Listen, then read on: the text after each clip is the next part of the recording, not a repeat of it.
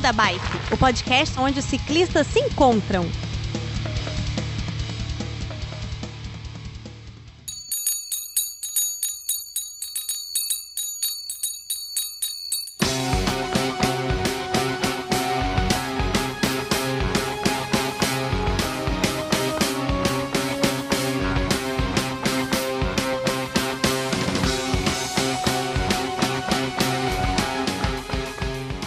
Pessoal do Beco da Bike, tudo bem com vocês? De Vila Velha no Espírito Santo, eu sou o Werther. E para essa pauta de males da mente, de coisas que. de coisas que acontecem aí, eu chamei os bichos mais doidos aqui do Beco da Bike. Do meu ladinho aqui, mas longe, a gente tem o Fio. Tudo bem, Fio? Tudo bem, pela desgraça de algumas pessoas aí, sim, eu estou aqui de novo. Nossa, que horror, cara. Já começou na bad vibe esse episódio, hein? A gente não tá aqui pra isso não, cara. Nós estamos aqui pra levar aquela mensagem de otimismo e esperança pros ouvintes. Eu queria que. Agora, Deixa. agora é a hora que você encerra a chamada e sai. É. Ah, do nosso lado aqui, a gente tem também o Chicó. Tudo bem, Chicó? E aí, no clima? O clima, você entrou na cota, hein, cara? É Na cota de doido. É? Ai, Jesus amado, não pode falar isso não, cara. O nosso convidado tem certeza que ele não. não, não, não no, no, no- Ai, que eu ia falar uma coisa horrível aqui. Deixa. Eu tenho certeza Não, que o nosso não. convidado ele não compartilha disso.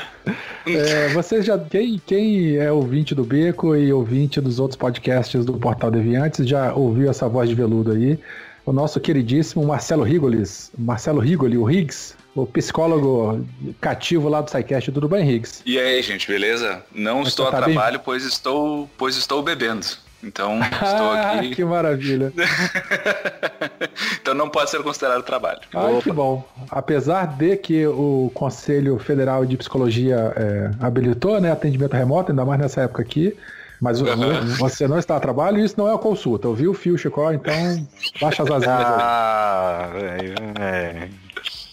Agora, o, o, o Higgs é a segunda vez que participou aqui, mas da primeira vez ele não tinha bicicleta. Eu sei que de lá pra cá você comprou uma. Tá usando ela, Higgs? Porra nenhuma. Tô, tô, tava usando mais antes da, da Não, quarentena. é, é, agora essa quarentena bugou geral, mas eu tô falando, no dia a dia, você tava usando aquela bicicletinha lá que você comprou? Tava, tanto que eu consegui começar a ir voltar do trampo do consultório de, de bike, né? Nossa, tava não ali garantido. Que lindo. São quantos km? Tava garantido. Oi? São quantos km? São. Ah, no total dá uns seis. Eu me mudei pra perto do consultório também pra facilitar Outro vagabundo igual. Não, eu- ele não me, ele não vi- ainda não me venceu. Não. É, né? Eu moro a e eu moro a 1.2 quilômetros do trabalho. Eu consegui um apartamento que é na esquina da ciclovia, que fica na esquina da ciclovia do meu consultório. Então, não só eu vou de bike, como eu vou todo de ciclovia. Mas 6 que é km a cada pernada ou é ida e volta, 6 km? Aí de volta, pô. Não, ida e volta. De É volta. 13, Porra. 13, 13 e pouquinho. Caramba, estão pedalando mais que o fio, vocês dois, hein? Eita, Ó a treta, ó a foi treta. triste. Não fala isso que fio sai do, do- da gravação. Fio, desculpa, eu te amo, tá? Eu só implico com quem eu gosto. Bom, é, esse papo surgiu lá dentro do, do grupo do Beco e tal. O, o Fio que. Foi você, né, Fio, que deu essa ideia da pauta aí. A gente começou a desembolar. Estamos todos passando por um momento difícil na- nas nossas vidas, é, é, pessoais, profissionais, a cabeça não anda muito bem. É, a gente percebe aí que tem. A gente consegue lidar melhor, a gente consegue lidar pior com essa, com essa situação. O esporte é um bom incentivo, né? Pra gente poder. Muita, a gente tem muitos causos e relatos de, de pessoas que conseguiram é, manter algum tipo de, de sanidade ou de, de tranquilidade utilizando o esporte. No nosso caso aqui, o ciclismo. Embora. é, Se eu estiver falando alguma besteira, Riggs, por favor me corrija. É, não, o, o esporte não seria a única solução para esses problemas da mente, né? A gente tem que ter o acompanhamento profissional e tal, enfim, isso tudo aí. Uhum. É, mas e aí, como é que a gente começa? Fio, me ajuda aí a começar esse episódio, você que teve a ideia dele. Ah, é aquela coisa, eu acho que assim, uh, a gente tem muitas pessoas aí que têm problemas de, de depressão, de ansiedade, e muitas vezes nem sabe o que, que é que elas estão passando, né? Elas, elas têm aquela sensação angustiante, mas não sabem exatamente o que, que é aquilo. Então, Higgs, ajuda a gente a entender o que, que é realmente a depressão. Ah, ah, bom, a depressão e a ansiedade, eu costumo dizer que são coisas que os psicólogos e psiquiatras, né, o pessoal da saúde mental se degladeiam muito, porque são palavras e são termos que não são de propriedade nossa, né? Uh, se fala em depressão desde os dos gregos, né? Mas a gente tem um uso técnico desses termos, né? Então, é que nem a gente fala sobre, nossa, a força da gravidade fez eu cair tal dia, sei lá. Mas para um físico, isso tem todo uma, um significado. Para a gente também. Né? Então, quando a gente fala no sentido técnico de depressão e técnico de ansiedade, ele vai um pouco além das, das percepções mais, talvez, do dia a dia que a gente tem. Porque a gente ouve, né? Ah, fulano está deprimido, o ciclano é ansioso, né?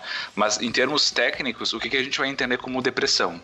Depressão é, a gente vai precisar identificar ao longo da vida da pessoa pelo menos um episódio um, um momento de vida em que a pessoa tenha ficado por pelo menos duas semanas uh, em que quase todos os dias e quase o tempo todo, essa pessoa tenha ficado muito triste, significativamente, triste, ou com uma perda significativa de interesse nas coisas e de motivação para fazer as coisas, e que vem acompanhado de pelo menos alguns outros sintomas, né?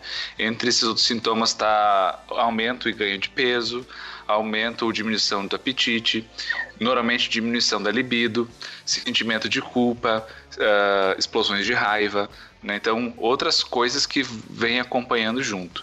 Né? Então, é, o que vai diferenciar muitas vezes uh, uma tristeza que talvez até as pessoas estejam sentindo agora nesse momento de, de clausura quase que compulsória uh, de uma depressão é o grau, né, a intensidade que isso se dá né? E a frequência, né? Então, assim, é normal a gente ficar um outro dia na fossa ou ficar bem triste um dia, mas quando isso começa a passar de uma, duas semanas, aí começa a ligar um alerta de que talvez seja um episódio de depressão, né?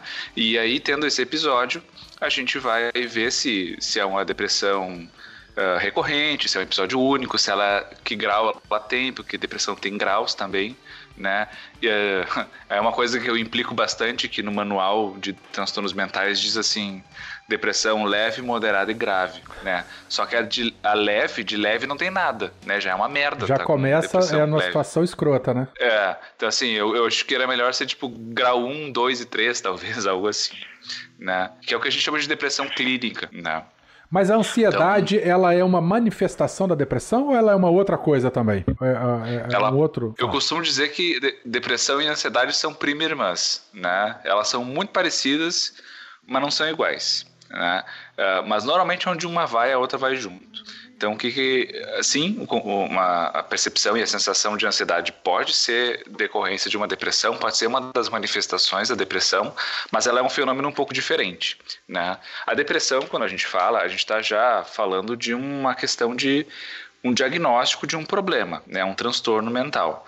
Quando a gente fala de ansiedade, a gente é como se a gente estivesse falando de tristeza. Ela pode ou não ser patológica. Né? Então, a ansiedade por si só ela não é um problema. Né? A ansiedade, se a gente for na origem da coisa, ela é um mecanismo neurofisiológico que a gente tem e vários animais têm, que foi selecionado pela seleção natural para que a gente tivesse um alerta de prevenção de perigo e de reação a situações de luta ou fuga, né? Reação de luta ou fuga para certas situações de perigo, né? O que acontece nos transtornos de ansiedade, né?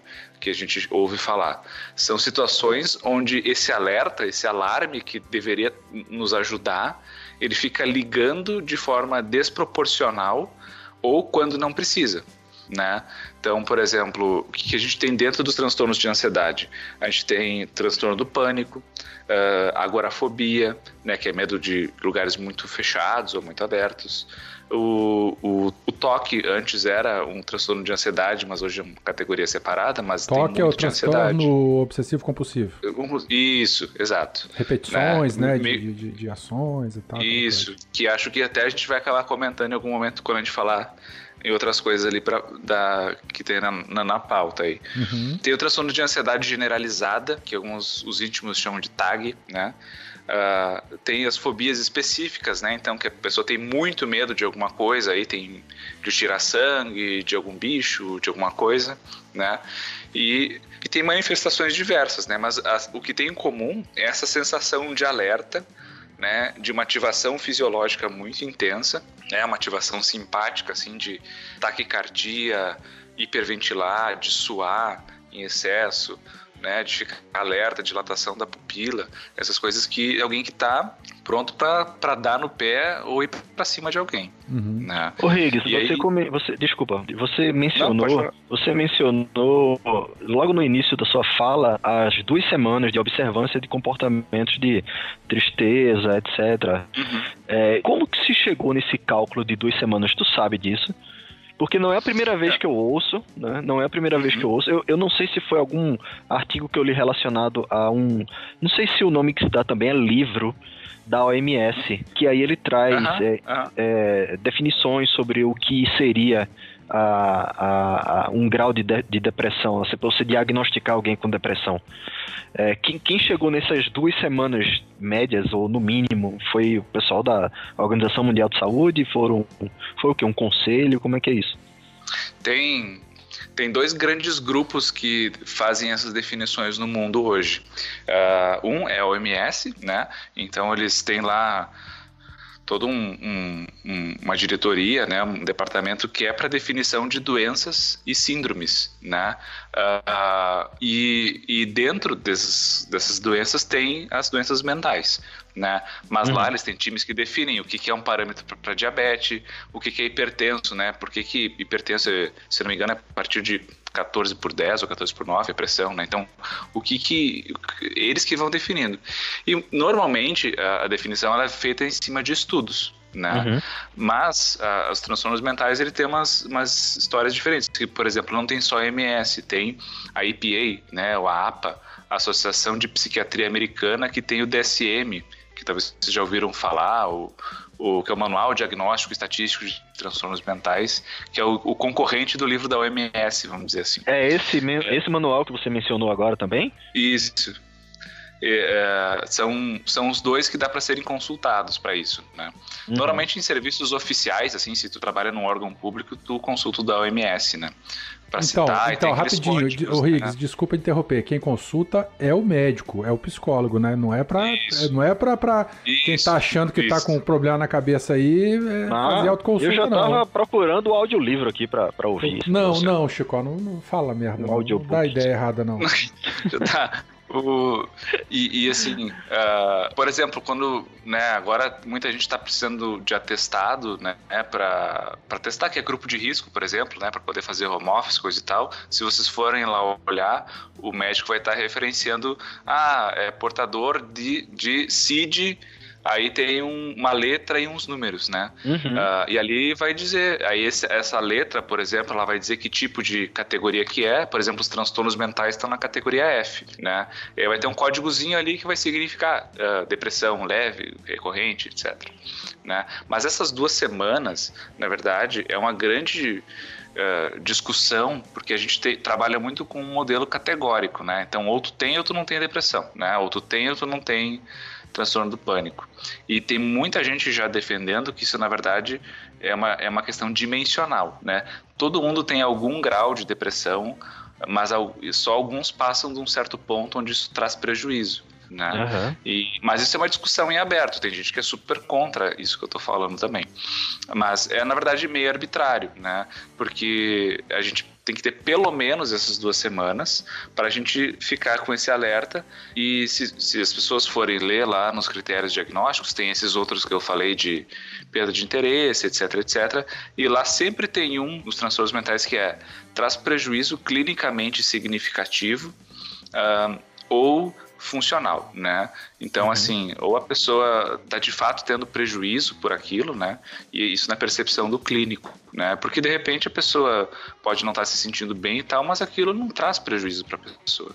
Então, bom, não sei se é de fato uma Ele doença. Ele estaria liberado para as atividades dele, então, nesse caso. Exato, né?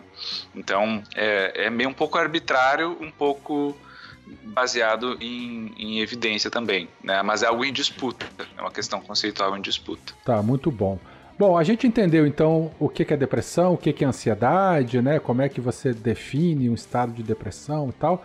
Mas eu queria é, trazer aqui para o nosso assunto, para a pauta, essa situação toda que nós estamos vivendo, né? A, a, essa uhum. convivência forçada em nossas casas, o distanciamento social não é imposto ainda, né, mas é recomendado por todo mundo e tal. Uhum. Então é uma, é, uma, é, uma, é uma situação nova na, na, na para a humanidade, né? Eu, eu, imagino, né? A gente nunca foi. É, pelo menos na, na, história moderna, a gente teve a gripe espanhola e tal, mas ninguém sabia direito o que causava e como é que, que é, podia se evitar e tal. Mas hoje, com essa quantidade imensa de informação, né, a gente sabe o que é, como causa, o que pode ser evitar, é, como que se pode evitar e tal. E, enfim, o distanciamento social é uma ferramenta que uh, ajuda a mitigar aí essa situação toda. E aí o ciclista, né, a gente faz atividade ao ar livre, a gente está o tempo todo é, com vento na cara e muitos estão sendo forçados a, a fazer atividade indoor ou ficarem confinados e sempre tem aqueles que é, dão aquela escapada, que dão aquela fugida. Que fique claro, o Beco da Bike, ele, a, a instituição, entre aspas, Beco da Bike, é a favor do, do distanciamento social, tá? A gente sempre vai poder pre, vai, vai pregar isso aqui.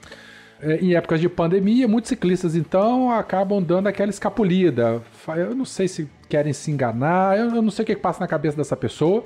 Para mim, pessoalmente, é alguém com pouca empatia ou que não pensa no próximo, porque a gente ficar em casa ativamente ajuda, a gente ajuda a diminuir a quantidade de, de contato, né, a proliferação do vírus, mas enfim.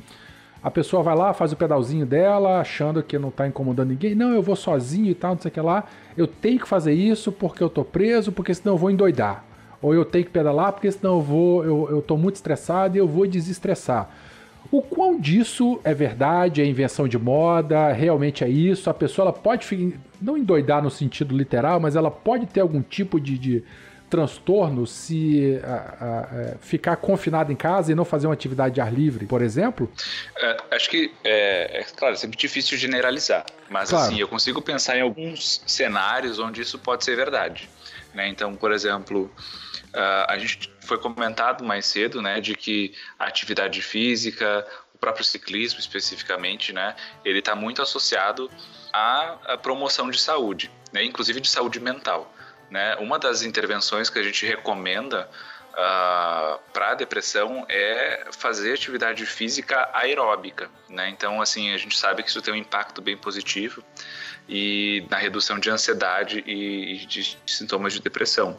É, então, que Higgs, eu, desculpa te interromper, Oi. mas o que seriam atividades físicas aeróbicas?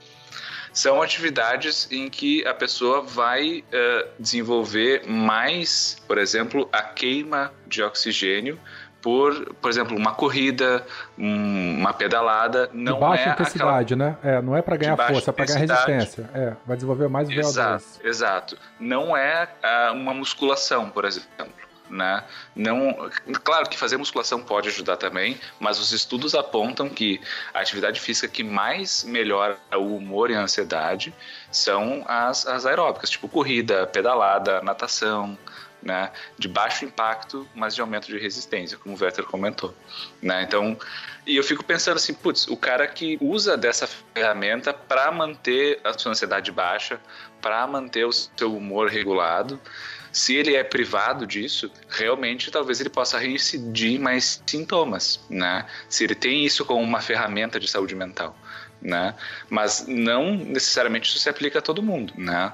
Eu acho que também tem a questão do hábito, do quanto a gente fica desconfortável de ter que quebrar um hábito que a gente tem, porque não só uh, tem esse impacto de redução de coisas negativas, mas a atividade física também traz uma série de sensações positivas, né? E a gente se privar disso vai gerar um certo desconforto, né?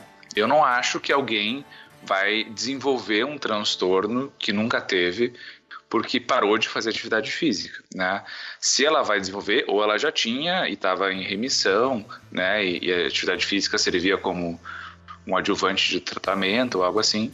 Mas eh, o que para mim também é claro é que muita gente vai sofrer de estar tá privando, se privando disso. Não sei se no nível clínico de precisar, né, de... de... É, eu acho que fazer, que senão é meio, vou endoidar, não é, é esse caso. Um né? exagero. Né? Acho que é meio que um exagero também, é meio que senso comum. É como a turma falar, ah, ele estuda tanto, ah, vai ficar doido, tá ligado? Uhum. O cara nunca teve indício nenhum de maluquice e vai estudar muito vai ficar doido. Não vai, tá ligado? Também, do mesmo jeito eu penso dessa forma com relação ao ciclismo aí, que a turma fala. É mais pra, pra, de boca para fora do que mesmo uma coisa que você sinta isso, eu acho. É, expressão. Uhum. E é que nem a galera dizia, ah, se, ah, quem joga RPG fica violento, violento né, nos anos 90, é, né? Tipo, é, invoca o capeta. É, se o é cara matou um monte de gente e ouvia Merlin Manson, putz, o cara já ia matar um monte de gente, né? Não é porque é. ouvia Merlin Manson. É. Então, assim, relaxa, né? É, você comentou de atividades físicas melhorando, né? Ajudando nesses quadros depressivos uhum. e, e, e, de ansiedade e tal. Mas é, partindo para um outro, para um, um lado completamente oposto, existe alguma situação ou relato, ou pode ser que a atividade física ela piore a saúde mental de alguma forma? Ou excesso Incrível... de atividade física? Como é que é? Incrivelmente sim. Né? A, a gente tem como uma regra, né, que a atividade física ela faz bem para a saúde mental e normalmente é uma regra que funciona né, grosseiramente falando assim, mais de 90% dos casos. Mas vão ter casos específicos onde a gente ou recomenda não fazer, ou a gente recomenda fazer com bastante cuidado. Não, alguns exemplos são: a, a gente estava falando de depressão antes, né? A, a depressão que a gente está falando antes ali era o que a gente chama de depressão unipolar que a pessoa só fica deprimida ou fica bem. Mas tem a depressão bipolar, né? Em que a pessoa fica muito mal e depois ela fica no estado de euforia, que a gente chama de mania ou hipomania, dependendo o grau. E quando a pessoa uh, tem essa depressão bipolar, uh, e ela, ou que a gente transtorno do humor bipolar, bipolaridade, né? É sempre interessante a gente ficar atento ao nível de atividade física que ela está fazendo. Porque, como é um estado de euforia e o, a atividade física ela traz prazer, Uh, e também é uma coisa que a gente mensura o quanto a gente faz baseado na nossa percepção de risco. Uh, e isso é uma coisa que fica alterada nessas pessoas. É bem comum a gente ver o paciente bipolar que está bem e tal, e ele vai, faz a sua faz a sua academia ali duas, três vezes por semana, e daqui a um pouco ele começa a fazer quatro, começa a fazer cinco, começa a fazer duas vezes por dia, e tu, opa, alguma coisa estranha, né? E aí de repente para também. Tá, faz, faz, mas... Daí, é, aí, aí implode, né? Mas o que a gente percebe é que, às vezes, em alguns pacientes, a fazer atividade física pode ser um fator de risco para entrar num estado de, de, mania. Então a gente rec recomenda que se faça por uma questão de saúde física, mas que fique bem alerta para se isso não está passando de um limite de saúde e começando a entrar num, numa situação de mais nociva, né? Uh, outra situação comum que a gente tem visto cada vez mais vocês devem ter ouvido já falar da anorexia, né? Que é aquele uhum. transtorno que a pessoa fica super magra, mas ela se alimentar. enxerga gorda, né? Isso. Então, de muita privação alimentar, né? E às vezes está associado a fazer atividade física, né? Então a pessoa, ela além de fazer uma restrição alimentar muito forte, ela também faz atividade física intensa, né? Então a gente recomenda que não se faça atividade física, né? Uh, ou se faça com acompanhamento muito uh, regrado, né? uhum. né? Para que não passe do limite.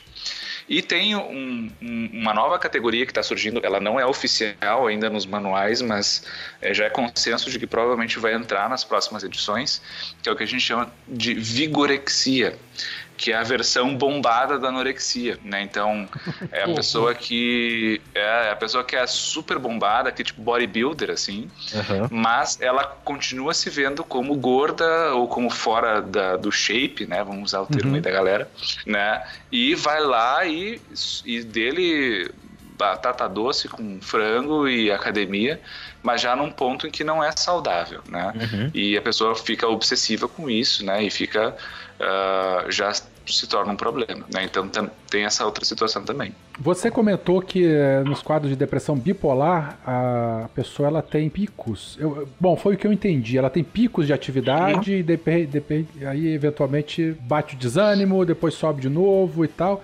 É, é isso mesmo, então? É, é... Isso. Tá. Isso. E, esse, e, essa, é. e esses ciclos, eles são rápidos, é coisa de uma semana? São. É uma coisa mais. É, é, a gente tá falando de meses. Como é que são esses. É, é, ou varia também? Não, não tem nada definido? Tem. Duração tem duas, grandes tem, tem duas grandes categorias, né? Tem uma que, dizer assim, é mais branda e traz menos prejuízo para a pessoa, que a gente chama de hipomania.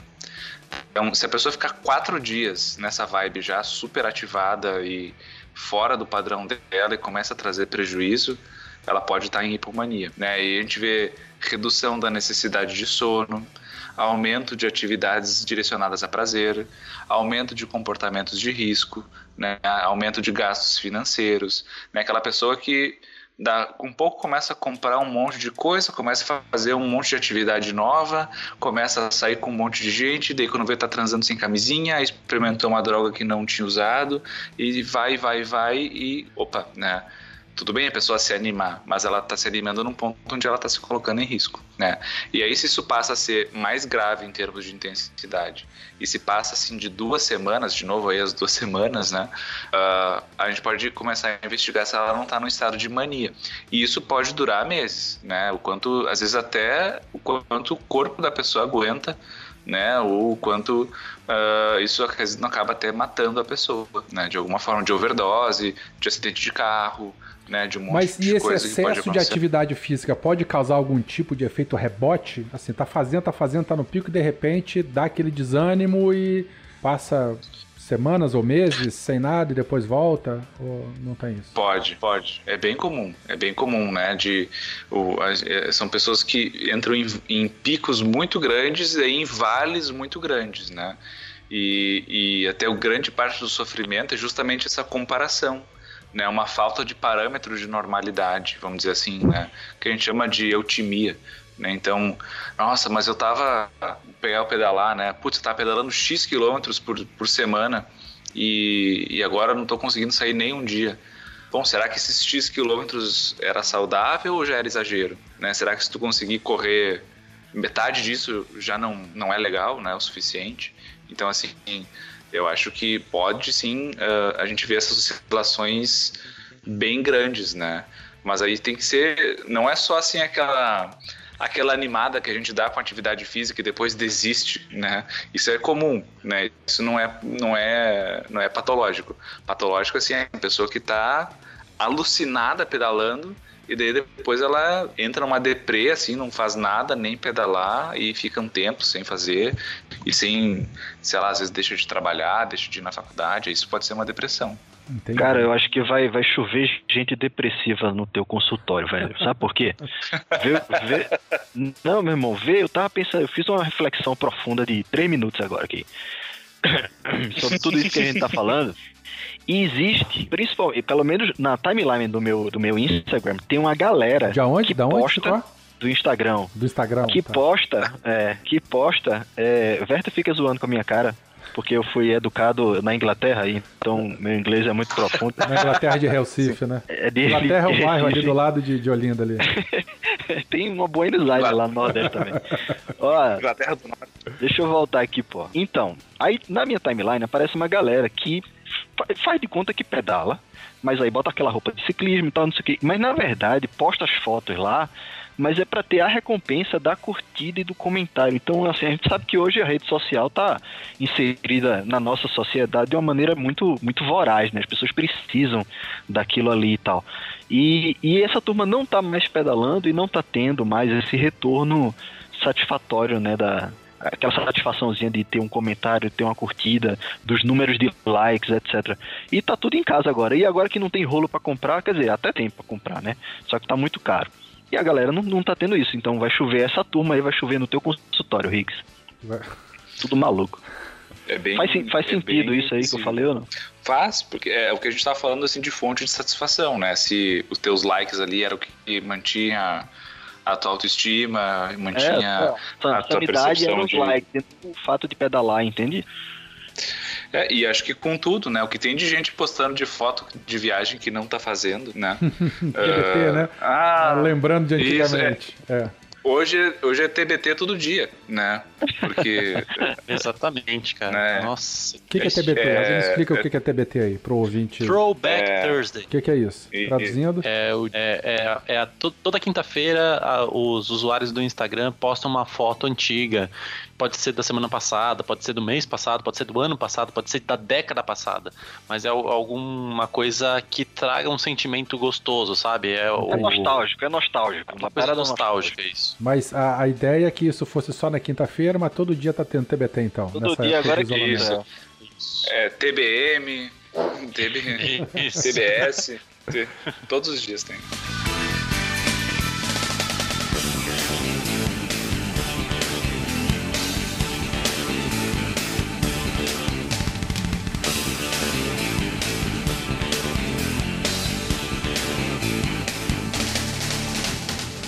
Eu mandei no chat uma imagem para vocês. Você consegue abrir aí, Riggs? Vocês também, Eu Chico? vi, não entendi nada. Vou explicar agora o que, que é.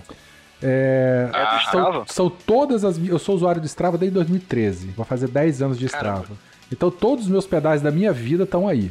Cada dezembro é virada de um ano, né? Então o primeiro dezembro do lado esquerdo é de 2013 para 14. Então aqui, aqui e o último dezembro aqui é de 2019 para 2020. Os pontinhos aí são provas de Audax que eu fiz. Então, assim, as provas de Audax geralmente elas estão associadas a um período de um fitness maior. Eu sempre pedalei com cinta cardíaca, tá? Então, só pra vocês terem uma ideia, assim, na, na, na primeira bolinha do lado esquerdo ali, ó, é, no segundo dezembro, é, da esquerda para direita, o meu fitness ele tava em 115. E a, se a gente pegar aqui o, a, o maior fitness é, total aí, é, já mais do lado, do lado direito aqui, eu estava com fitness de 132.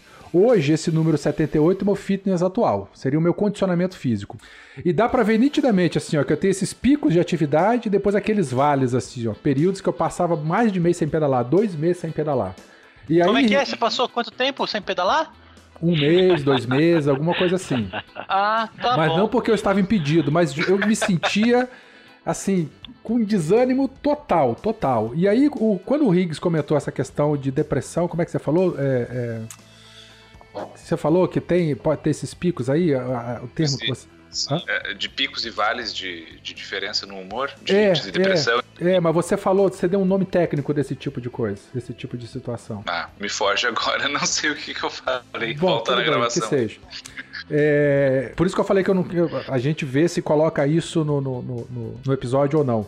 É, isso pode ser um indício, Riggs, de, de, de, comportamento assim? Porque eu tenho depressão crônica e eu faço tratamento já há algum tempo e tal. Mas quando você foi falando, eu, porra, eu, eu me vi aqui, cara. É, é, esses meses, assim, desses vales, mais um mês, dois meses, três meses sem pedalar, era nitidamente períodos assim que eu tava atacado ao máximo, cara. Pode ser isso? Veja bem, não tô querendo fazer uma consulta, eu só tô querendo ilustrar não, uma coisa que você comentou. Que faz todo sentido. Eu acho que faz todo sentido, eu acho que é super válido, né? Eu acho que talvez o disclaimer que a gente precise fazer aqui é de que isso é, é como se fosse uma investigação científica que a gente faz. Né? Isso aqui seria uma evidência que aponta nesse sentido, dessa hipótese talvez tá, poder ser confirmada. Uhum. Né? Se a gente pegar os teus vales ali e ver que nessa época tu perdeu interesse em fazer outras coisas, que tu também te sentia triste bastante, que teve outras alterações associadas, de, porra, de repente aqui isso aqui até é uma coisa interessante do teu terapeuta ter acesso, né? Entendi. De ver, é, né? Pode ser uma, uma, variável que a gente vê como associada aos teus, ao teu humor que está oscilando. Né? É porque não e, só na, nas épocas de prova que estão marcados aí com esses pontos, mas pode ver todo pico que tem. De repente, eu não, eu não tenho uma, uma constância assim de, de pedais uhum. e de fitness, né? É sempre aquela, aquela, aquela bomba, aquela porrada e depois aquela queda. Porrada, queda, porrada, queda. É doideira, cara. É, o, o que talvez seria legal de fazer isso, até dar um estudo científico, né? É a gente ver o Strava de pessoas que têm um registro como o teu e ver se, se, por exemplo, uma pessoa que tem depressão tem um perfil parecido com os outros que tem ou se é um padrão de oscilação normal, né? Porque não, também não sei o quanto dá para esperar de um, de um atleta não profissional de ter uma linearidade tão grande também, né? Enfim, sim, sim. mas acho que dava até para a gente pensar em cálculos estatísticos aí de comparação para ver como é que como é que se comportaria. Acho que é bem é bem interessante, sim.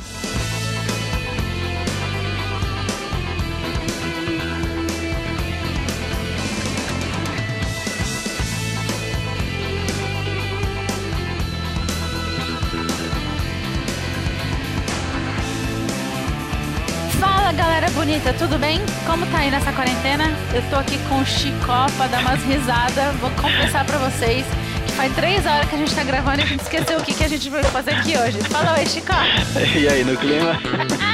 A gente tá aqui falando de pão, falando de, de Leonel, que eu, eu odeio o Leonel, que ele me abandonou.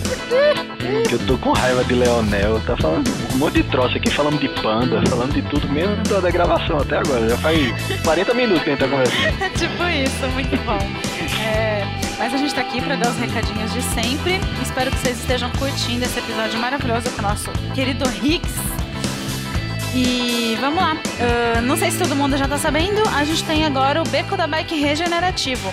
De tanto o pessoal falar, a gente se animou e agora tem episódio do Beco toda semana. Numa semana um episódio tradicional e na outra semana um episódio mais curtinho, mais bate-bola com as notícias da semana.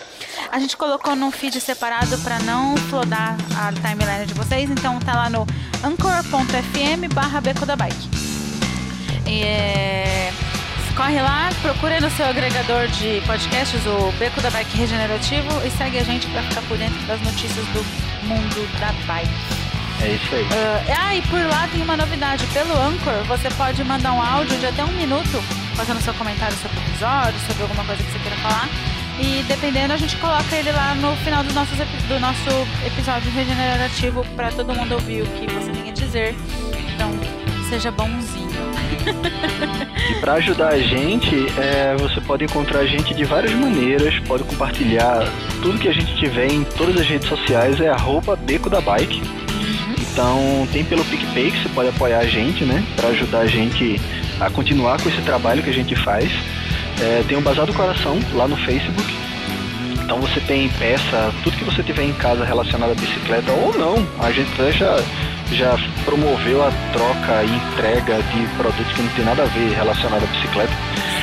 Então tem lá Bazar do Coração no Facebook, tem a Galeria do Beco, a hashtag Galeria do Beco no Instagram. Se você tiver o que tiver em casa para postar no, no Instagram e colocar a hashtag Galeria do Beco. Marca a gente que eu adoro ver o que vocês estão aprontando relacionado à bike. Aí a gente encontra fácil, é isso De vez em quando eu saio curtindo assim, tipo, todo mundo que postou com Galeria do Beco, aí às vezes as pessoas se sentem meio stalkeadas, sabe? Mas é, é com carinho, gente, que eu stalkeei vocês, tá bom? essa, essa semana apareceu um Galeria do Beco que era uma, um conjuntinho de, de, de roupa. Sim, que é aquilo que eu, a Galeria é, de, uma, de, uma, de outra empresa, né? É só a gente que usa mesmo. Então é normal aparecer uma roupinha aí no seu, na sua timeline. Lá no Nordeste tem é. um. Tipo uma vila de artesanato. E aí é um beco que tem várias. várias barraquinhas e tudo mais, e lojas de, de coisas maravilhosas e umas roupas mais bonitas, né, Chico? É. E aí eles também postam com a Galeria do Beco, que lá é beco do artesanato, alguma coisa assim. Bacana, eu vou comprar um top com eles pra fazer faxina aqui em casa. Hum, vai ficar maravilhoso. linda, maravilhoso. maravilhoso. Ó, e no grupo da gente no Telegram, que é onde rola de tudo, né? A gente conversa de, de tudo. tudo. ali. Tem Fala... até receita de pão agora. Tem receita de pão de 30 horas. Aqui vocês sabiam que o pão que a Aline fez, aquela coisa maravilhosa, demorou 30 horas pra ficar pronto. Então, se eu fizesse um pão de 30 horas, eu ia colocar ele, tipo, num pedestal, assim, dentro de casa, pro pessoal quando entrar já ver, entendeu? Ah, o meu tem nome, né, Chicó? Porque demorou muito, eu já, tava, já tinha dado nome pra ele, né? Chama já Zé. virou brother. Ele é o Zé. Eu falava, vai, Vinícius, eu vou lá olhar o Zé. E a gente quer também deixar um abraço pra galera do Strava, que tá sempre interagindo por lá no grupo do Strava. Confesso que eu esqueço de acompanhar o que tá rolando por lá, assim, no fórum, que o pessoal conversa e tudo mais. Tá rolando uns desafios muito malucos de pedal em casa, tipo o Werther fez um Audax de 300 km esse fim de semana no rolo. E então a gente quer mandar um abraço e lembrar que o Beco apoia o Fique em Casa, Vamos pedalar no rolo, vamos fazer outro, outro tipo de atividade para evitar acidentes e evitar muita gente circulando para poder parar com esse tal de coronavírus aí mais rápido possível, né? É isso aí. A gente tem também as camisetas da Cicloviva e é só você acessar o site e pedir sua camiseta lá. É, são muito bacanas, eu inclusive estou precisando de outra, porque eu tenho uma só só uma, Chicoque. Eu só tenho um. Só tenho e, e assim, eu peguei numa oportunidade, tipo, tava lá na casa do pessoal e peguei, entendeu? Sei. É. a gente tá em todas as redes sociais, tá no Twitter, tá no Telegram, no Facebook, Instagram. É, eu gosto tá muito no... como você é international pra falar os nomes das redes sociais. É, Berta que fica zoando com a minha cara. e é tudo Beco da Bike em todas as redes beco sociais. Da, arroba Beco da Bike. É fácil de achar. E dúvidas, recados, sugestões, críticas, reclamação, tudo que for. Dica, é, sugestão de pauta, mais lista de filme pra gente falar. Bacana, isso é contato arroba becodabike.com.br. Perfeito. E a gente tem dois comentáriozinhos pra ler hoje. É, obrigado quem comentou. Minha bronca. Toda vez que eu dou bronca, a gente recebe mais comentários. Chico, eu vou começar a dar bronca sempre. Pessoal, comentem. o Carlos Gabriel Lutzinger, espero ter dito seu nome certo, falou assim: Amigos, Parabéns por mais um ótimo podcast. Vou deixar a minha contribuição aqui com uma coletânea de filmes e documentários sobre bicicleta e também uma playlist pública no YouTube com os filmes disponíveis gratuitamente, pagos ou alugados. Alguns, filme da, alguns filmes da coletânea não consegui encontrar na web. Caso alguém possa contribuir, ficaremos muito gratos. Aí a gente vai colocar o link na pauta, tá, gente, do, da playlist do YouTube. E a gente agradece muito, Carlos. É, já deu material aqui para fazer mais uns 100 episódios de, de, de cinema e bike, hein, Chicó? É, tá mesmo. E espero que os próximos Ajudou filmes bastante. o pessoal goste mais do que o Tutte For. o Carlos é um querido. Uhum. Eu vou ler outro comentário aqui do Eduardo Azevedo. Esse acaba safado. Esse deixou a gente lá no grupo, abandonou, sei lá, foi embora, mas espero que volte. E ele mandou um livro. ele mandou um livro. E eu vou ler esse negócio aqui, vou começar. Olá, pedaleiros, saudações quarentenais. Já que vocês perguntaram um detalhe técnico sobre a lesão da jovem na pista, vamos lá. Mas não antes de deixar minhas considerações, claro. Tem como desver? Conhece algum colírio para isso? Como foi falado, o filme é muito sem pé nem cabeça. Santo Barente. Santo Barente foi boa. Como disse o Fio, esse filme não acaba? Risadas. Lá pelas tantas, a jovem está numa pista competindo e se envolve num acidente no qual ela corta o tendão calcâneo, que uhum. é o tendão de Aquiles, né? Eu não sabia nem que era calcâneo. É, eu tenho uma dor bem nesse daí quando eu corro, viu? Eu sei tendão certinho. de Aquiles, mas nos dois? A gente tem não. dois, né? Eu só tem tenho um em cada pé, não ah, é? São dois Aquiles. Isso. Hum, era, podia ser outro nome, né? Tipo Caim Abel, hum, uma coisa assim. Não, mas por exemplo, os ossos das pernas também, os, é, tipo, é o mesmo nome nos dois lados. É tipo, tendão de Aquiles direito, tendão de Aquiles esquerdo, uai. Eu acho que devia ser nome diferente para facilitar. Não, já tem quase 300 nomes para decorar isso. dobrar. Vou, deixa eu continuar aqui. Deixando a licença poética de lado, ela não conseguiria nem sobrar na pista, teria ficado ali mesmo se lamentando. Eu também acho, concordo. Você ferrar o tendão e ainda terminar a pista, ser finisher é foda. Mas digamos que numa força descomunal ela pedalasse. Nunca iria conseguir empurrar o pedal. No máximo raspar, puxar e chutar. Isso sendo poético. E se realmente considerarmos que ela quebrou o tornozelo e ou a perna, aí mesmo ela nem sequer se levantaria para subir na bike. Agora, e aquele médico? Caramba, açougueiro de máfia. Só pode, açougueiro de máfia é foda. Ela, ela só teve um corte no calcanhar e já diz que todos os tendões dela estão imprestáveis. Sem contar que ainda diz que ela se quebrou toda. Aquela ressonância diz o contrário, mas tudo bem. O próprio tendão já serve como doador para o procedimento e isso perdendo uns centímetros consideráveis. Residente uhum. já sabe fazer isso. Olha que bacana. Hum, Sem contar. Vocês questionaram é... se era possível é, é, fazer exato. transplante de tendão, alguma coisa assim, né? Uhum. Sem contar uma. Continuando aqui. Sem contar uma quantidade enorme de técnicas para autoenxerquia de tendão. Poxa, gastaram milhares nas bicicletas e não consegue gastar 300 pila para para perguntar a um estudante de medicina isso, não sei o que dizer. É, por isso é importante você ter alguém que conhece dos Paranauê, né? Uhum. O cara, tipo, colocou na ponta do lápis, tá ligado? E É assim, verdade. tô pra baixo qualquer tipo de, de coisa relacionada àquilo ali. Melhor, se se machucarem na Ásia, não procurem esse cara, tá louco? Aguardo o próximo resumo. Beijo no coração de todos. Chicó, tava com saudades. E ele botou um coraçãozinho aqui. Eu também tava com saudade de você, meu brother. Você tá fazendo falta. Uhum. PS. Vale na vida real empurrar o amiguinho nas competições. É, isso é verdade. É eu já verdade. empurrei e já fui empurrado. Eu já fui muito empurrado. É verdade, eu já fui empurrada também. Danilo já me empurrou.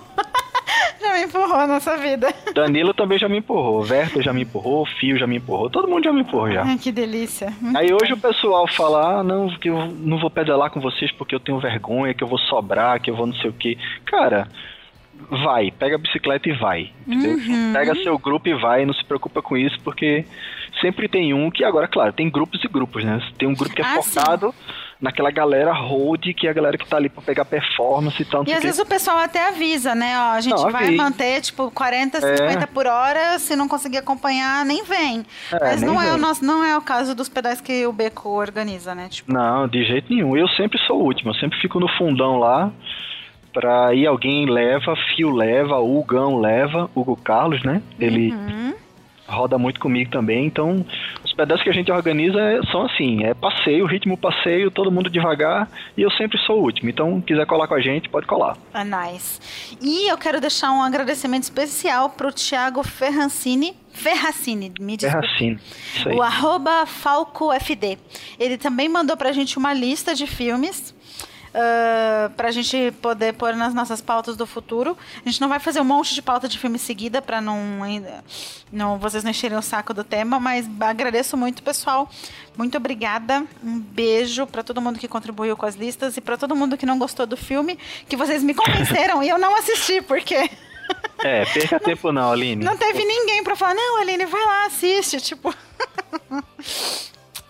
Agora, agora, quer ver um negócio que, que, que me bateu aqui na cabeça? É, a gente falou mal do filme, realmente o filme não é legal, mas é um tipo de filme que, como muita gente assistiu, vai acabar virando o assunto em mesa de bar. Vê o que eu tô dizendo? A, é a galera vai sentar para falar mal do filme, entendeu? É verdade. Pra começar é verdade. a levantar isso. Porque de uma forma ou de outra, né? Ou é 8 ou 800, né? Quando o filme é muito bom, a gente fala que também quando o filme é muito ruim, vocês a gente também. fala do mesmo jeito. é verdade. O filme é tão ruim que vocês passaram a primeira meia hora do, do podcast sem conseguir dar a sinopse dele. É, exato. Fio tentou, tentou, falhou miseravelmente, Fio.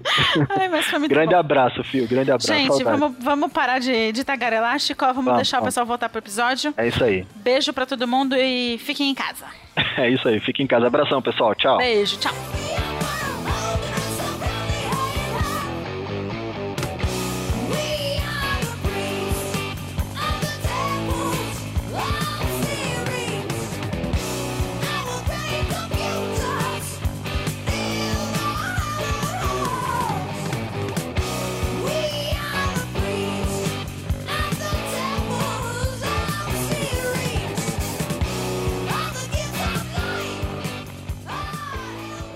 E, Higgs, e, e, continuando ainda no extremo, a, a, o excesso de atividade física, então, pode entrar naquela questão de vício? A pessoa fica viciada. Eu sei que tem aquela questão dos hormônios, da endorfina, da adrenalina, aquele negócio todo lá, mas a pessoa pode se viciar em atividade física também?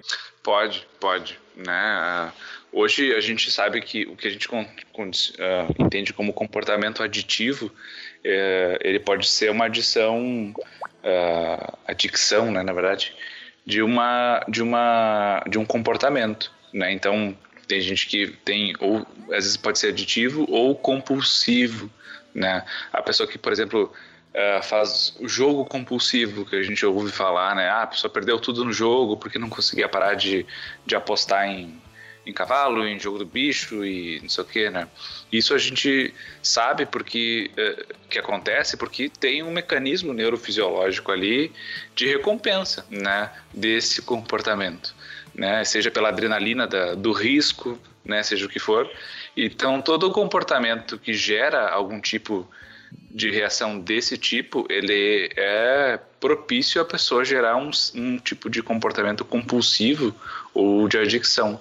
E, o, e atividade física pode ser um, né? E aí, como é que Onde trata? Pessoa... Com, com, obviamente, com acompanhamento profissional e tal, mas como é que trata uma pessoa viciada em atividade esportiva? Da mesma maneira que trata adicto de, de qualquer outra situação? Tem, tem algumas variações, né? Porque o, o, a atividade física, assim como a compulsão, por exemplo, a compulsão alimentar, né? Outra que é, tu não tem como cortar o mal pela raiz, né? Se a pessoa tem adição em, em, em cocaína, por exemplo, né? Bom, ela consegue viver sem cocaína, né? Como a maioria de nós vive. Então, agora tu não tem como cortar a atividade física ou o alimentar de uma pessoa. Então a gente tem que achar formas dela fazer isso de, de forma moderada e também entender que função que isso tem na vida da pessoa, né? Então, porque normalmente uma compulsão ela tem esse reforço fisiológico, né, que a gente está falando, mas também tem uma função na vida da pessoa, né? Então, de repente, uh, é que aquela ali é a única fonte de prazer da pessoa, ou é a única coisa que ela se acha competente, ou é a única situação em que ela sente que ela é recompensada. Né? Então, que, se a gente não consegue substituir esse comportamento por outro, né? E tem um, um princípio comportamental que sempre é: se tu quer tirar alguma coisa, tu tem que pôr outra no lugar, né? E o exemplo clássico disso é o chiclete de nicotina. Né? Se a pessoa vai tentar parar de fumar e ela não faz outra coisa ou põe outra coisa na boca enquanto uh, nos momentos em que ela estaria fumando, né, seja comer alguma coisa, mastigar alguma coisa, ou o que for, ela vai tender a voltar para o comportamento anterior, né? Então, o que, a pessoa tirava dessa atividade física, né? Era talvez o único lugar onde ela tinha convívio social, né? Se é que ela não consegue ter isso em outro lugar, Será que ela não consegue ter recompensa em outras situações? Então, tentar uh, fazer uma, uma variação comportamental do repertório comportamental dessa pessoa para que ela não dependa só dessa ferramenta, né? Para que ela não reincida no vício. E monitoramento eterno, né? Infelizmente. Monitoramento, que você diz, é acompanhamento profissional. Isso, né? Então não precisa ser semanal, né? Muitas vezes a gente entra em processo de alta com esses pacientes e a gente vê eles mensalmente, semestralmente, né? Ou sob demanda, mas é uma eterna vigilância, né? Da própria pessoa, da família, de um profissional, né? Depende o, o grau que a pessoa tá, né? Mas é para sempre, né? Infelizmente. Ô Riggs, tu comentou um negócio aí de acompanhamento eterno me, me, me lembrou um troço aqui. É, existem profissionais fila da puta em todo lugar, né? É, existem os bons, os bons e os ruins. É, eu conheço um, eu tenho uma amiga minha que fez acompanhamento psicológico, deve fazer até hoje, inclusive. É, chega um momento que a pessoa recebe definitivamente uma alta de dizer, bicho, tu tá curado, segue tua vida, não quero te ver mais nunca. Ou, ou não, velho. Ou não, assim, porque para mim, o psicólogo dela era filha da puta e o cara queria ter aquele dinheirinho pingando lá todo mês, entendeu? Então o cara meio que é, controlava ela no sentido de, ó, momentos que tu vai ficar bom é aqui e depois o cara, o cara pode fazer isso, tipo, sei lá, medicando alguma coisa ou, ou, ou dando palavras subjetivas, sei lá, hipnose, alguma merda assim, velho falando de um profissional fila da puta, entendeu? De, de segurar o, o, o, paciente por anos a fio para ele ter aquela graninha pingando todo mês lá, velho? Acontece, acontece. Infelizmente, é uma coisa que tá para além da técnica, né? E vai para a questão uhum. da ética, né? uhum. né? Então, é, porque tem um grande potencial da relação terapêutica virar uma relação de dependência. Né? Uhum. Né? E, e, isso é uma coisa que a gente tenta evitar bastante, porque uh, a gente não quer que a pessoa fique em terapia para sempre. Né? Uhum. Na, linha, na linha que eu trabalho, que a gente chama de cognitivo comportamental, a gente tem até como um, um lema assim que é o objetivo da terapia é que o paciente se torne seu próprio terapeuta, né? Uhum. Ele vai, vai se conhecer ao ponto de que ele vai saber lidar com as situações sozinho, né? Ou vai saber quando pedir ajuda, enfim. Mas que, mas eu sei de, de profissionais, né, que não tem esse tipo de preocupação por uma questão ética e também tem outras linhas teóricas dentro da psicologia que o conceito de alta ele é um pouco complicado assim né? então que até em alguns não acreditam que a pessoa vai ter alta que é uma coisa que ela vai ter que ficar sempre uhum. uh, trabalhando uhum. mas eu não é o que eu acredito né não é o que os estudos mostram né cientificamente a gente sabe que é um processo que pode ter início, meio e fim, né? Claro, vão ter processos que vão ser longos, né? Às vezes o paciente precisa ficar um bom tempo em acompanhamento, mas uh, tudo tem, tem um limite, né? Também até da gente parar e refletir assim, putz, será que eu estou conseguindo ajudar essa pessoa? Ou será que não era melhor eu, eu encaminhar para alguém, né? Mas isso já vai uma questão ética, né? Uh, tu tem ideia de, de, de fugindo do, um pouco do nosso tema da discussão do podcast, assim, mas é comum acontecer do paciente se relacionar, se, se aproximar tanto do, do terapeuta e ter uma relação a partir daí, uma relação mais íntima, entendeu? Se apaixonarem de alguma forma, alguma coisa assim. É comum isso acontecer na, na área de vocês? Eu não conheço, não sei. Não é comum, mas acontece, né? Uhum. Já conheço uh, gente que eventualmente depois se relacionou com paciente, mas é raro, assim. O que é mais comum, especialmente nessa linha teórica que eu trabalho, é a gente conseguir ter algum vínculo não profissional com a pessoa. Né? Então, uhum. eu tenho pacientes que, depois que receberam alta, viraram amigos, né? Uh, que ou, ou, são às vezes até colegas de trabalho. Uhum. Né? Então, psicólogo também vai no psicólogo, né? Então, Sim, às claro. vezes é um eu já fui, meu, eu tive terapeuta meu que foi meu professor, foi meu orientador de TCC, né? Tive outro que foi meu colega de trabalho. Eu, então, nunca a gente acaba... eu nunca fui a uma consulta, cara. Assim, nunca fui. Você nunca fez sessão eu, nenhuma de terapia? Nunca fui, cara. Rapaz, nunca todo mundo precisa, cara. Todo mundo tem que fazer, cara. Eu não sei, cara. Eu, não, eu nunca fiz isso, não. Eu também tenho um, um, grupo de amigos, assim, que, tipo, todo mundo faz terapia. Tipo, aqui em São Paulo, tá ligado? Uma galerinha meio hipster, assim, de... Ah, eu tô uhum. fazendo terapia, ó, terapia. Ó, o estereótipo, então, todo... ó. Então, terapia tô... não é coisa de doido, não é coisa de hipster, cara. Não, não, eu sei. Mas é o que eu tô dizendo. Nesse grupo, é, é meio como isso aí, entendeu? Porque todo mundo se sente muito bacanudo, porque faz terapia, porque meu terapeuta é isso, terapeuta. Eu disse, caralho, onde é que estão meus problemas, meu irmão? Porque, tipo, eu, eu queria sentir uma necessidade de dizer, putz, eu, eu vou lá e tal, não sei o quê. Mas aí que tá. É, eu preciso sentir essa necessidade, ou, ou vai lá só para bater um papo mesmo, e de repente eu vou me descobrir lá, entendeu? Não sei. É Deixa eu complementar essa pergunta do Chicó. Amigo é terapeuta, ô Riggs? Um grupo de amigos assim que você senta para conversar tem o mesmo efeito de uma terapia? Eu acho que tem. Eu, eu não, já não tô perguntando pra você, eu tô perguntando pro Riggs. Eu não tô eu perguntando pra você. Pra não, não, não, não, não. E se for num bar, é aí que é terapêutico mesmo. Se você for aí, ó, galera, aí Especialista resolve. em psicologia e cognição humana que vai responder. Chico, fica na tua aí. Eu sou tudo isso de bar. o... Não, eu acho que assim, os amigos, eles são um, uma grande fonte de saúde mental e eles são terapêuticos, né? Eu acho que uh, é uma grande. Tanto que uma das coisas que a gente estimula na terapia é a criação de vínculos e busca de amizades, que inclusive muitas vezes vão, ao longo do processo, substituir parte da terapia. Né? Então, assim, por exemplo, uh, quando a gente trata de manejo de risco com pacientes, né? a pessoa está se sentindo mal e não sabe uh, para quem recorrer, e liga para o terapeuta e, diz assim: Ah, tô, tô me sentindo não sei o que fazer, quero me matar. Bom, num primeiro momento a gente pode ser o terapeuta dessa pessoa, né? Mas eventualmente a gente tenta ajudar essa pessoa a construir vínculos, pode ser na família, pode ser amizade, que vai exercer esse papel, né? Uma coisa que a gente faz é delegar o papel que a gente tem como terapeuta para outras pessoas ao longo do processo. Pode ser um parceiro, uma parceira, pode ser amizade, pode ser família. Pode ser um grupo de pedal. Ser, pode ser um grupo de pedal, pode ser um grupo de, de, de, eh, de qualquer outro hobby ou atividade, né? Pode ser um colega de trabalho. Então, assim, pode ser um amante, né? Pode ser qualquer coisa, né? Mas que a pessoa consiga buscar esses recursos. Eu sei que é uma, uma visão até um pouco fria, né? De, às vezes, mas de conseguir ver também o potencial das pessoas enquanto um recurso de saúde mental.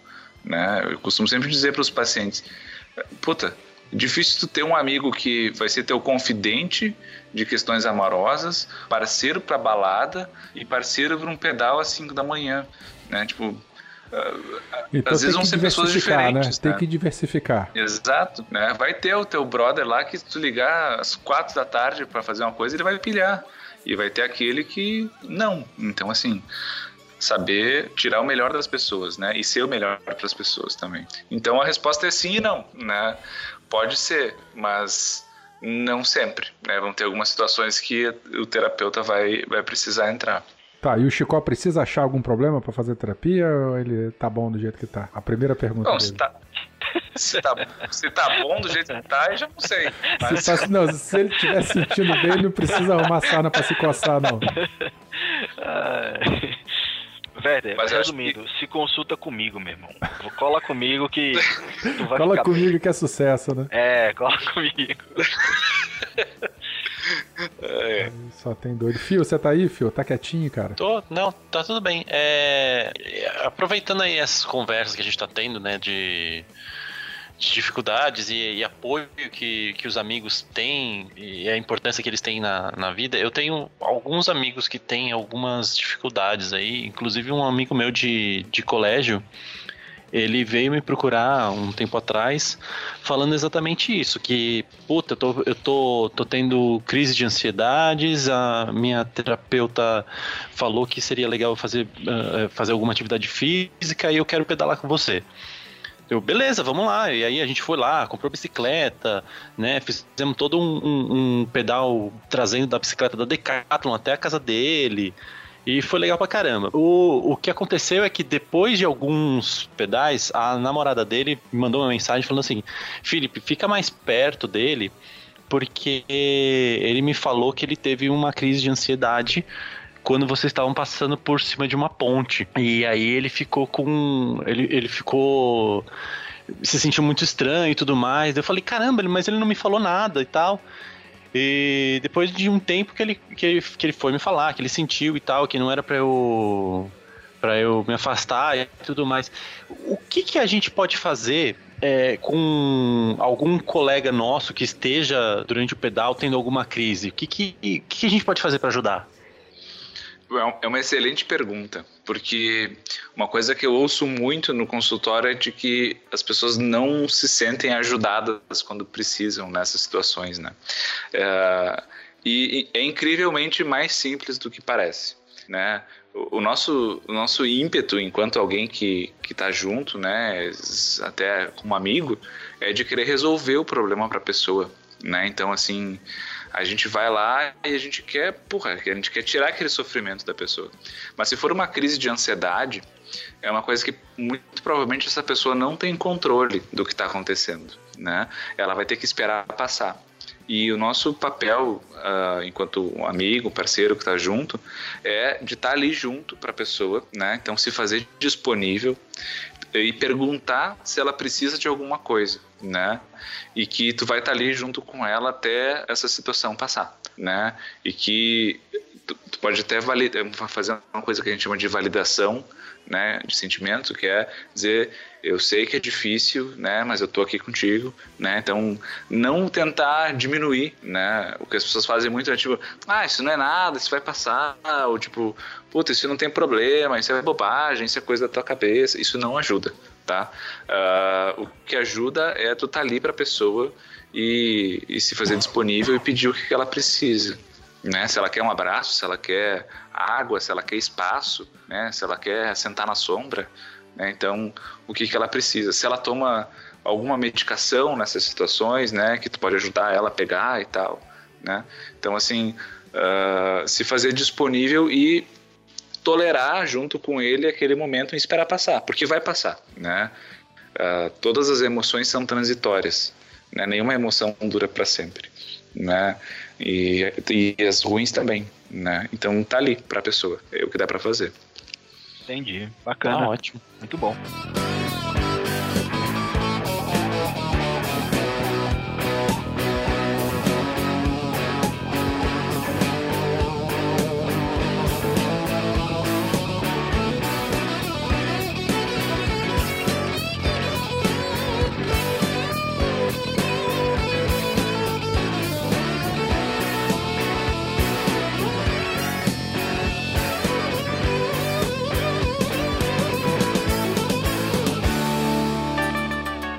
É, Higgs, brother, é, eu tenho uma dúvida aqui. Que eu, eu ouvi um, um, um áudio, um depoimento de um colega nosso, ouvinte do Beco, e, e, e fiquei fiquei bem emocionado, é um, é um depoimento bem, bem emocionado. E ele falou sobre o SUS e que a, a, conseguiu muita ajuda no SUS gratuitamente. Né? Uhum. É, eu queria que tu falasse um pouco sobre essa ajuda do SUS e, e se tem outras ajudas que o pessoal pode procurar é, de forma gratuita, entendeu? O pessoal uhum. capacitado, sério e tal, que podem ajudar de maneira gratuita também. É, fala aí sobre isso aí um pouco, velho. Claro, o, o, o, SUS ele tem uma rede bem, bem bacana, e claro, depende da região que a gente está, né, e o acesso que a gente tem, mas que são os CAPs, né, são os centros de atenção primária e de saúde, né, e, e onde uh, vai ter sempre profissionais de saúde mental, né, que vão estar disponíveis e eles têm um uhum. funcionamento uh, específico deles, né, tu entra lá e tu começa a participar dos atendimentos e assim tu vai recebendo os encaminhamentos até talvez chegar num especialista, num Mas isso é numa, numa daquelas UPAs né? lá, nas unidades de saúde, a pessoa, o colega chega bate Não é na UPA, não é na UPA. Talvez na UPA eles possam te encaminhar para o CAPS, mas uh, o CAPS eles são instituições separadas, né? Tanto que tem dois tipos, tem os CAPS e os CAPS AD, que é para os, os de adição, né? Mas atendem Mas pelo SUS. São totalmente gratuitos, é só tá. chegar e, e, pedir ajuda, né? Tá Não tem restrição. É uhum. sistema público de saúde, né? Aí tem outras possibilidades gratuitas que são as clínicas escola das universidades uhum. e faculdades, né? Toda Verdade. faculdade de psicologia é obrigada a ter uma clínica escola e normalmente ou o atendimento é gratuito ou de pagamento simbólico, assim, tipo, dois reais a consulta, algo assim, uhum. né? Então, se tem uma faculdade de, de psicologia na tua cidade, pode procurar lá, que eles têm, às vezes tem lista de espera e tudo mais, mas uh, se consegue. Né? Se tem centros de pós-graduação, normalmente tem projetos de pesquisa que oferecem algum tipo de atendimento também. Então também dá para ver, gente participa de uma pesquisa, né? até contribui com a ciência e ganha um tratamento de graça aí. Né? Oh, bacana. E, e, e uma outra opção que é para quem tem plano de saúde pelo trabalho, né, ou algo assim, os uhum. planos hoje eles são obrigados a oferecer ou oferecer tratamento gratuito para as pessoas ou a ressarcir Uh, se tu vai, faz particular, né, paga e depois uhum. eles te ressarcem o atendimento também. Tanto para né? psicologia então, quanto para psiquiatria? Ambos. E hoje sem limite de consultas por ano. Que antes tinha uma limitação de consultas por ano e tal, hoje não tem limite. Tá, e a né? pessoa que está perdida, ela está deprimida, ela, ela quer. Ela botou na cabeça que ela precisa de acompanhamento profissional. Só que nunca fez, Chicó. De repente ela acorda de manhã cedo e fala: Cara, preciso conversar com alguém ele vai pro psicólogo ou vai pro psiquiatra? Quem, como é que ele vai saber isso? Ou é no achismo? É, é, como é que funciona isso? Quando vai olhar o caderninho do plano uh... de ah. saúde, vai procurar o quê? Acho que ele vai, vai procurar aquele que ele acha que, que, que ele consegue ir, né? Acho que não é obrigação da pessoa fazer esse filtro, é obrigação do profissional saber se é um serviço que ele tem que oferecer ou encaminhar para um colega, seja o psiquiatra para o psicólogo ou o psicólogo para o psiquiatra. Entendi, entendi. Ô Riggs, o que, que acontece quimicamente com o corpo da gente quando está exposto a uma atividade física como o ciclismo, por exemplo? E, e, e, o que isso, o que, o que essa química favorece na nossa sanidade mental, velho? Assim, a, a, a grosso modo é a liberação de, de endorfinas, de dopamina, né, que vão criar, ativar os teus centros de prazer, né, é, pela atividade física em si e também vai ter uma série de processos de recompensa associadas a, a tu conseguir realizar coisas, né? Então, tu ter uhum. realizado tantos quilômetros, né? E acho que entra até um pouco o lance do, dos social. aplicativos é. e da rede social, né? De tu, conseguir, de tu conseguir ter essa mensuração, né? De tu ver, olha, fiz X, aumentei, diminuí, né? Acho que isso é legal também. E depressão tem, tem predisposição genética, assim, tipo, minha família tem X depressivos, lá tem uma galera. Então as chances de eu ter depressão são grandes também ou não? Ou isso aí é, é depois que a turma descobriu ah, o mapeamento do genoma e a turma, eita, agora vamos curar tudo que é doença do mundo. Eu, isso que eu vi na época, isso era o quê? 2000, início de 2000 mais ou menos. E aí, ah, doenças como depressão podem ser resolvidas com isso. Como é que isso está hoje? Como é que a ciência está encarando isso hoje? Tem um fator de risco, né? Então, Uh, diferentes transtornos mentais têm diferentes graus de, de influência genética, né? Então, por exemplo, autismo é, é, é extremamente alto, né? O nível se um irmão tem o outro, a chance do outro ter. Uhum. Gêmeos, né? Univitelinos. Mas depressão é um pouco menos, mas tem, né? Uhum. E o que a gente considera são fatores de risco, né? Então, uh, se tu tem vários familiares que tem, tu tem um fator de risco aumentado para desenvolver. Uhum. Mas nem toda depressão tem um fundo genético mas tem uma predisposição, né? Entendi, entendi. É, depressão hoje é um problema de, de saúde pública já há um tempo, né? Assim, o negócio tá, tá ficando sério aí. O que é que o, o governo hoje tem feito para resolver essa questão? O que foi se desenvolvendo ao longo dos governos, né, foi uh, a implementação dos CAPs, né, que é um foco mais de saúde mental, um foco de manutenção da saúde, né, porque lá não tem só psicólogo, tem terapeuta ocupacional, tem outros profissionais, assistência social, né, que também influenciam na saúde mental das pessoas, né? Mas ainda está muito aquém do que a gente precisa, porque é um problema de saúde pública, né? A OMS uhum. já determinou que, bom, agora com a pandemia não sei, né? Mas que nos próximos 20, 30 anos ia ser uma das maiores fontes de, de, de problemas a, a, a depressão, né? Tanto de absenteísmo no trabalho, como de morte, tudo por, por aí. Pô, tu, tu falou um negócio aí que, que me deixou animado. Quer dizer que os CAPs eles não são iniciativas de um governo específico, ele vem sendo implementado no decorrer dos anos, é isso? Porque assim, ciclovia, aí vem um governo aqui, um governador, um prefeito aqui da cidade de São Paulo, ah, vamos colocar a ciclovia em tudo. Aí vem o outro, no outro mandato, uhum. e acha que isso aí não é importante, tá ligado? Não, ciclovia uhum. porra nenhuma, vamos tirar isso aqui e tal, não sei o quê. Então, com relação ao CAPS, isso, não sei se isso é gerido pela OMS, e eles vão lá e colocam e vão, se você não fizer isso, vão ser punidos de fórmula XYZ. É, isso é levado, é, tá, tem sido levado a sério pelos governos que entram e saem, os CAPs? Com, em diferentes graus, né? A gente ah. vai ter governos que vão investir mais ou menos, mas não é uma iniciativa que se foi cortada, né? Uhum. Não é uma coisa que sempre tem sido mantida, porque isso está na base do funcionamento do SUS, né? Que é aquela ideia do atendimento primário que se tem que resolver ali 80% das demandas e a partir daí as coisas mais complexas ou de acompanhamento de diferenciado que vão indo para as para as instituições de maior complexidade, então os postos, as UPAs, os, os, os, os hospitais e assim por diante, né? Então, como é uma coisa que faz parte da estrutura do SUS, eu acho muito difícil que se tire, né? Claro, é claro, é uma, é uma caixinha de surpresa, né? O que sim, o nosso sim, governo claro. pode vai fazer, mas o, mas a ideia é que não se perca, né? Porque está bem no, no âmago da ideia da coisa, assim. Tá, é, uma última pergunta aqui.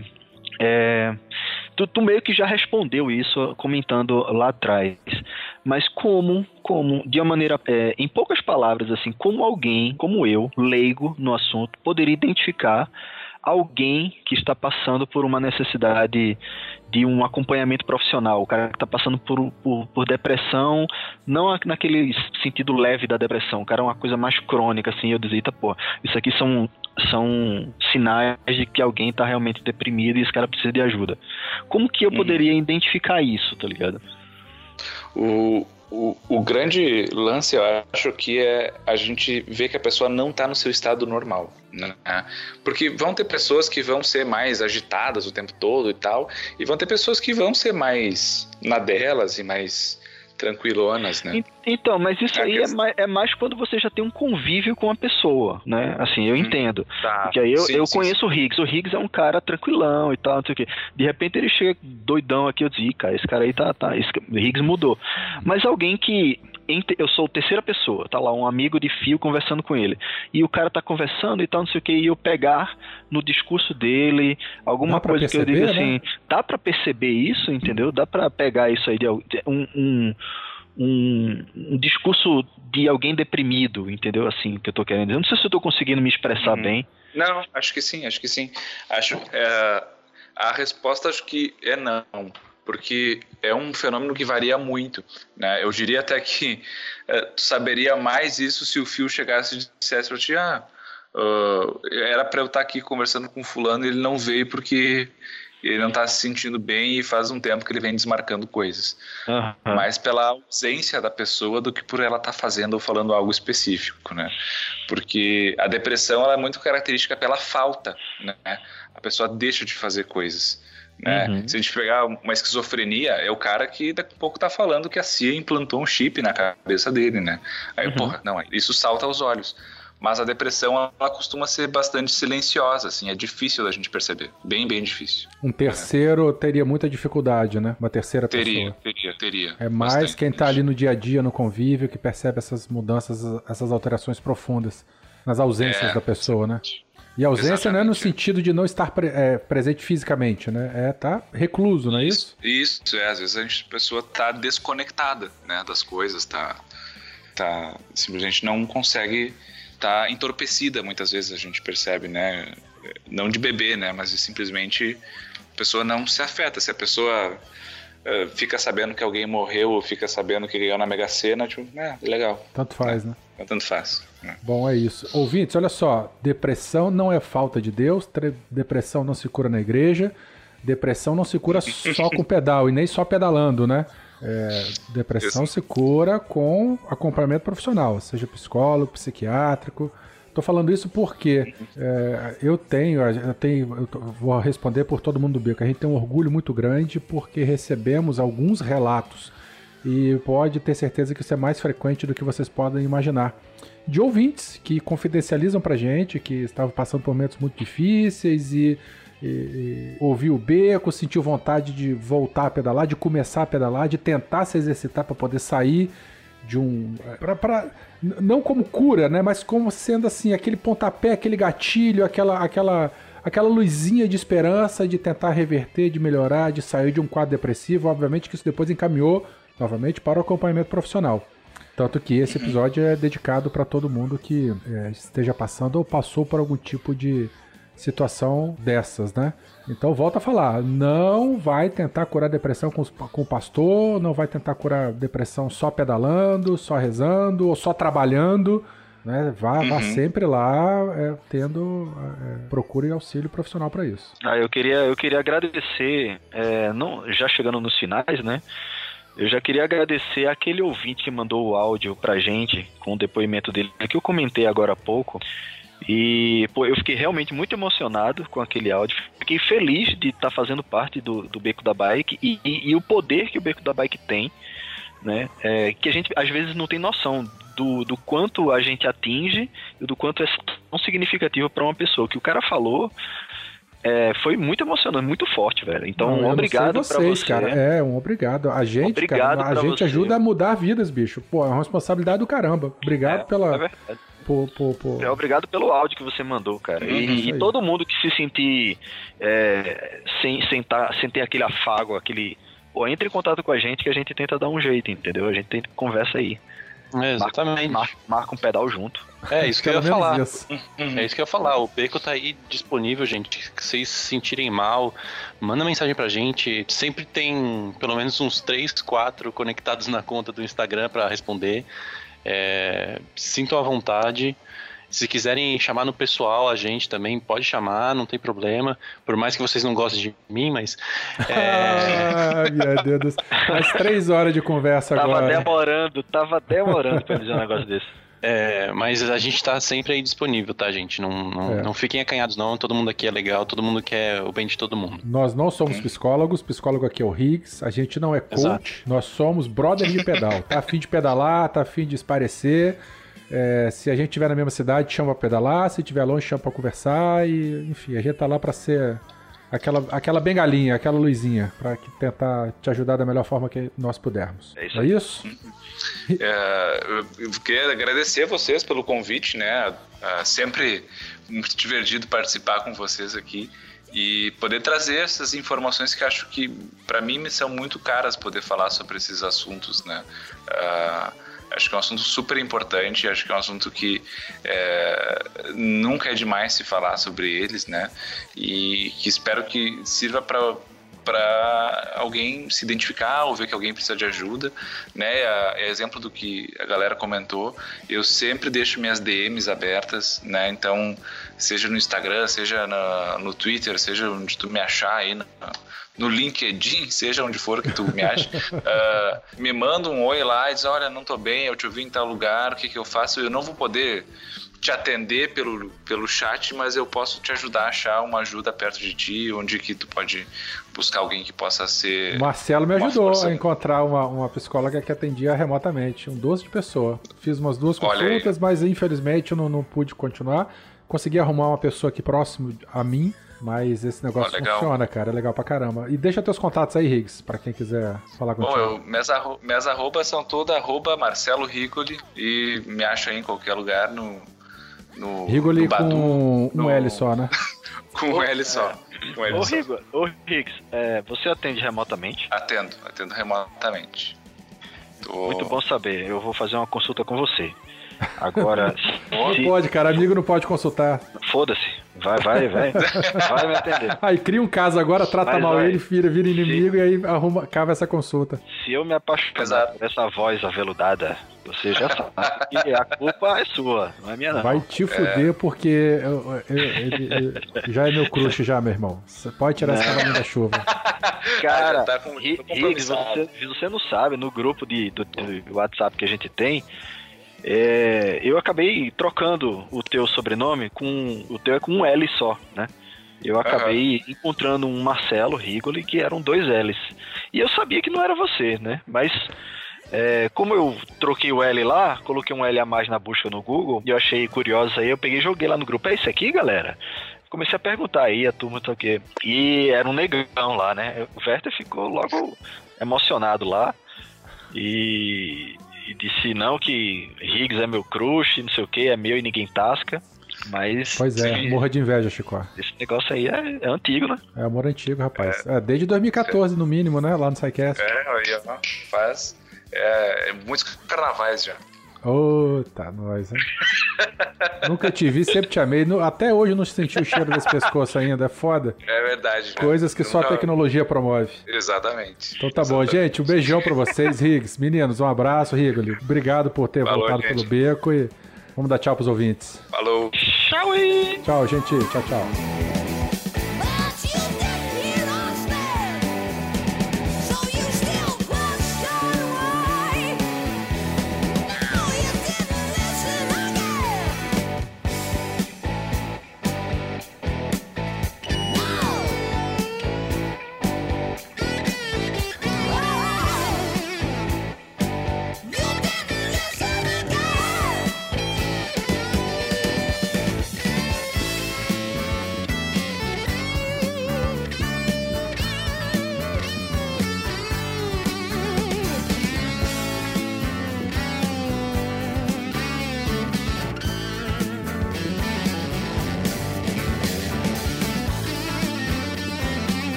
Fala galera do Beco, tranquilo? Vanderlei aqui. Eu sou um morador aqui da cidade de Cafelândia, no Paraná. Sou cuidador de aviário, cuido de frango. Não sei como chamam aí, granja. Tem vários nomes aí pelo nosso Brasil. Mas há uma história meio triste e bacana que aconteceu comigo há dois anos atrás, quando teve aquele problema sobre a carne, carne fraca, que teve aquelas investigações, eu sofri um golpe financeiro. Eu não sou o dono, eu sou, sou empregado. E eu acabei perdendo muita coisa. Acabei entrando numa maré de depressão grave, aonde eu só via que a única situação que resolvia a minha vida era o suicídio.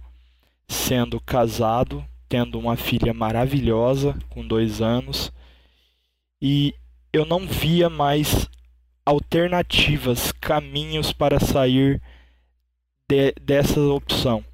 Com isso, eu estava obeso, com 143 quilos, não tinha, não tinha escapatória, não tinha para onde sair. Então resolvi procurar ajuda. Eu fui no SUS, conversei com as pessoas ali, eles me encaminharam para um psicólogo. E galera, uma coisa muito importante: o SUS libera e ajuda todos que têm problema psicológico, que era o meu caso, tanto com psicólogo e psiquiatra. Ao começar a fazer o tratamento com a psicóloga, ela me deu as opções de fazer alguns esportes. Na época eu era youtuber e com isso eu acabava indo mais ainda para o fundo do poço porque eu queria alavancar e eu não conseguia, a cidade era muito pequena, eu não ganhava dinheiro com isso.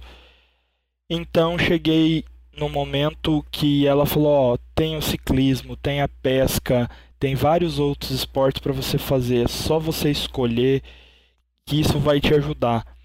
Eu não tinha dinheiro para nada, falei, vou, vou ver essa ideia, vou amadurecer essa ideia. Então daí um dia eu passei na farmácia, umas semanas depois, subi na balança e vi que eu tava com 143 quilos. Falei, cara, eu vou ter que mudar a minha vida. Eu só como, trabalho e durmo e eu estou engordando, estou com problemas de saúde, problemas psicológicos. Depois disso, eu fui até um amigo meu e pedi para ele, cara, você que tem aquela bicicletinha velha que quando a gente era moleque, você não me vende ela? Ele falou, cara, vendo 100 reais pra você, ela tá dentro de um barracão ali, tá bem desenterrada debaixo de umas sacarias agrícolas. Se você quiser é só ir lá pegar, me dá 100 pila, tá certo. Eu paguei ele em três vezes, peguei aquela bike, trouxe para casa, para casa, comecei a pesquisar vídeo, arrumei, acabei arrumando ela, limpando, fui numa bicicletaria aqui na cidade, onde os caras me deu todo o apoio, eles me ajudaram, parcelaram até o que eu não conseguia, o que tinha que arrumar, o que tinha que trocar. Eu acabei arrumando ela, deixando ela usada, usável para mim. Com isso eu comecei a pedalar 500 metros, um quilômetro, dois, três, cinco, dez, com aquela bicicletinha 26, antiguinha, e acabei saindo desse, dessa maré de pensamentos negativos, aonde pra gente que está sofrendo com isso, não tem saída, mas sim tem muitas saídas. O que acontece é que a doença acaba nos manipulando a não ver as outras saídas que tem. O meu pior momento foi em pensar que com 143 quilos, se eu morresse naquele dia, eu não tinha amigos para me levar o caixão ao cemitério. Porque aqui, como a cidade é pequena, eles ainda têm aquela cultura de carregar o caixão. Não é que nem São Paulo, Rio de Janeiro, essas cidades mais grandes. E eu resolvi sim mudar a minha vida a partir do ciclismo. Com isso eu fui pedalando, melhorando, limpando a minha cabeça, continuei fazendo tratamento psicológico, continuei vendo que sim, eu tinha opções e tinha saída e acabei me entregando e me dedicando totalmente ao ciclismo, pedalando todo dia à tarde após o serviço 5 km, 10 km, 6 km. Tinha dia que eu pedalava mais, tinha dias que eu pedalava menos. Com isso eu fui emagrecendo, saí dos 143 quilos para os 105 quilos. Cara, eu me senti realizado com isso. E gente, é uma coisa do fundo do meu coração. Para todos que acham que não tem saída, que aquilo é o fundo do poço, tem saída sim. Isso é a doença nos manipulando, como eu já falei, e não deixando a gente enxergar como tem saída. Para mim, eu não tinha amigos para carregar o meu caixão. Hoje, dois anos, dois anos e pouco, vendo lá atrás, eu vi que eu me afastava dos meus amigos, eu corria deles, não eles se afastavam de mim. E sim, eu tenho amigos hoje, graças a Deus, melhorando a minha situação financeira. Eu continuo no mesmo emprego. e falar para vocês, eu saí daquela calóizinha com a ajuda de Deus e de, de toda a minha família, minha esposa, minha mãe, minha filha. Eu troquei ela, tenho ela até hoje, mas eu troquei ela, peguei uma calói extreme, paguei, fui andando, participei de algumas provas, pedalando 20 km, 40 km, 30 km. Hoje eu já tô com a Caloi Elite de alumínio, que é o meu xodó. Pra, participo de algumas provas aqui regionais na, na cidade. O famoso entre bairros, que é as competições que tem dos bairros aqui. Cara, hoje eu me sinto realizado e eu vejo, olhando lá atrás, que o ciclismo me tirou do fundo do poço. Eu pedalo quatro vezes por semana, pelo menos uns 30 quilômetros. Estou hoje com 96 quilos, tá? É, e quero emagrecer mais. Eu vejo, sim, a doença é uma coisa séria que a gente tem que cuidar, mas quem tá nessa maré que nem eu estava, procure ajuda. Vocês podem achar que não tem ajuda, mas sim, tem muitas ajudas, como o SUS, vai atrás de um amigo, vai atrás de uma outra pessoa que possa te ajudar. Vai por mim. A gente tem opções de sair do fundo do poço. E, cara, eu só queria agradecer ao Beco da Bike, esse podcast maravilhoso, ao Werther por me dar essa chance de contar esse meu testemunho para vocês e falar que sim, o ciclismo tira a gente da depressão. Não só o ciclismo, como vários outros esportes, mas para mim foi o ciclismo. Então é isso, galera. Obrigado, galera do Beco, por essa opção, por, por deixar eu contar essa minha história. E, pessoal, procurem ajuda, que sim, a gente consegue sair. Eu saí, eu sei que todos que estão assistindo, que está passando pelo mesmo problema que eu, vai conseguir. O suicídio não é a opção certa. Isso é a doença que faz a gente pensar. Obrigado. Tchau.